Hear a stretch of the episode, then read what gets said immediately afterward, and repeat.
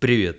Эти функции недоступны на YouTube из-за санкций. Давайте пройдемся по тем изменениям, которые произошли на платформе и привели к тому, что мы не можем полноценно пользоваться не только YouTube, но и многими необходимыми авторам каналов сервисами. И, естественно, наверное, то, что лежит на поверхности, это полноценная возможность монетизации каналов, подключения их к AdSense. В частности, в данный момент по-прежнему нельзя для э, российских граждан создавать новые AdSense.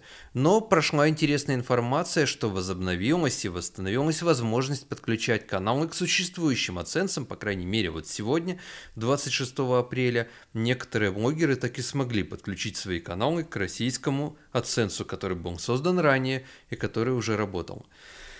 Хотя бы это обнадеживает. В остальном, монетизации на территории Российской Федерации тоже нет, в результате чего более 21% блогеров ушли с платформы, перестали вести свои каналы.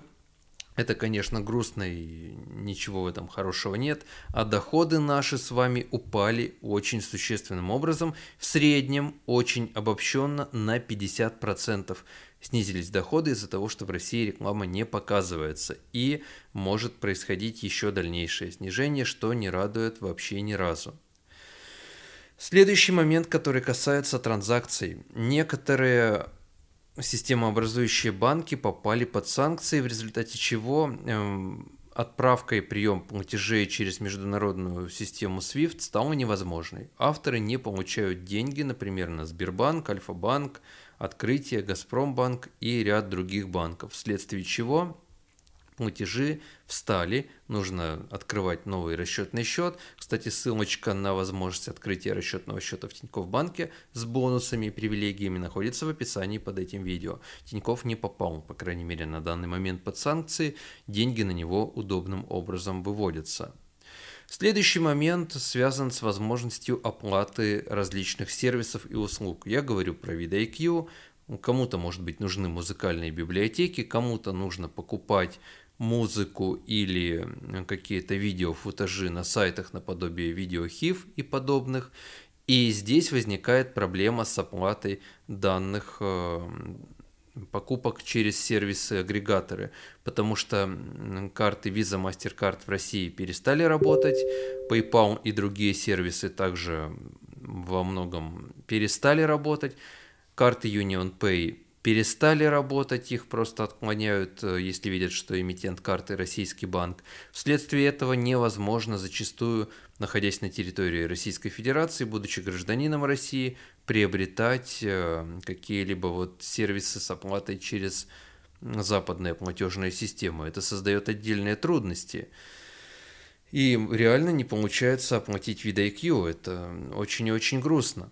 Далее. Роскомнадзор начал блокировать сервер статичного контента на YouTube. Статичный контент – это логотипы, шапки, значки видеороликов, фотографии, которые мы размещаем на вкладке «Сообщества» и вот подобное, то, что не относится к видео.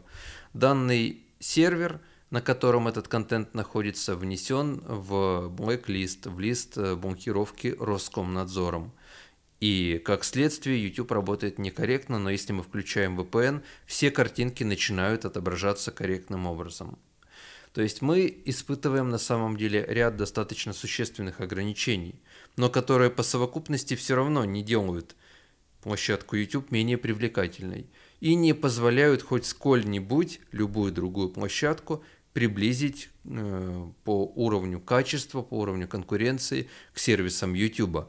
То есть мы продолжаем работать, продолжаем создавать интересный, полезный и по возможности качественный контент, который оправдывает ожидания нашей целевой аудитории зрителей. Да, в рамках ограничений, да, с определенными проблемами.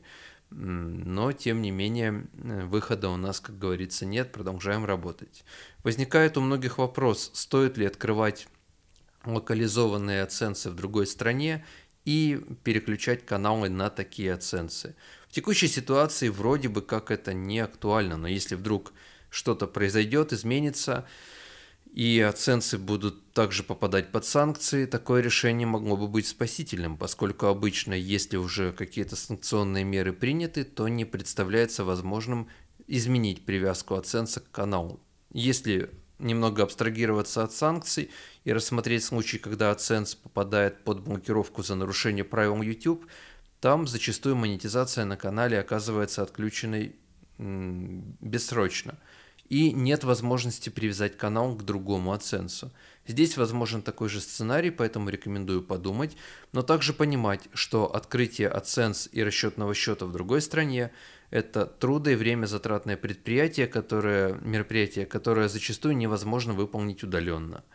И более того, нужно разбираться в тонкостях системы налогообложения и правовой системе государства, в котором вы открываете AdSense. Открытие AdSense белорусского, например, проблему не решает.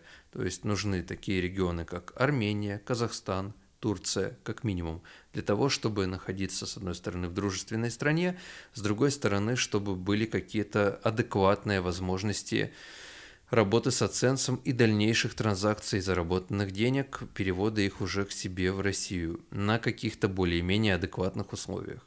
Если вам интересно Э, чтобы мы помогли вам с этим, то также в описании по ссылочке вы сможете подать заявку на э, то, чтобы мы помогли вам с работой через иностранный AdSense. На данный момент вот такие ограничения и особенности нашей работы, так скажем, если вы знаете еще какие-либо ограничения, которые существенным образом влияют на работу YouTube в России, напишите об этом, пожалуйста, комментариях. Спасибо, с вами я, Коноден, мы говорим про YouTube. Подписывайтесь и до встречи в следующем ролике. Пока.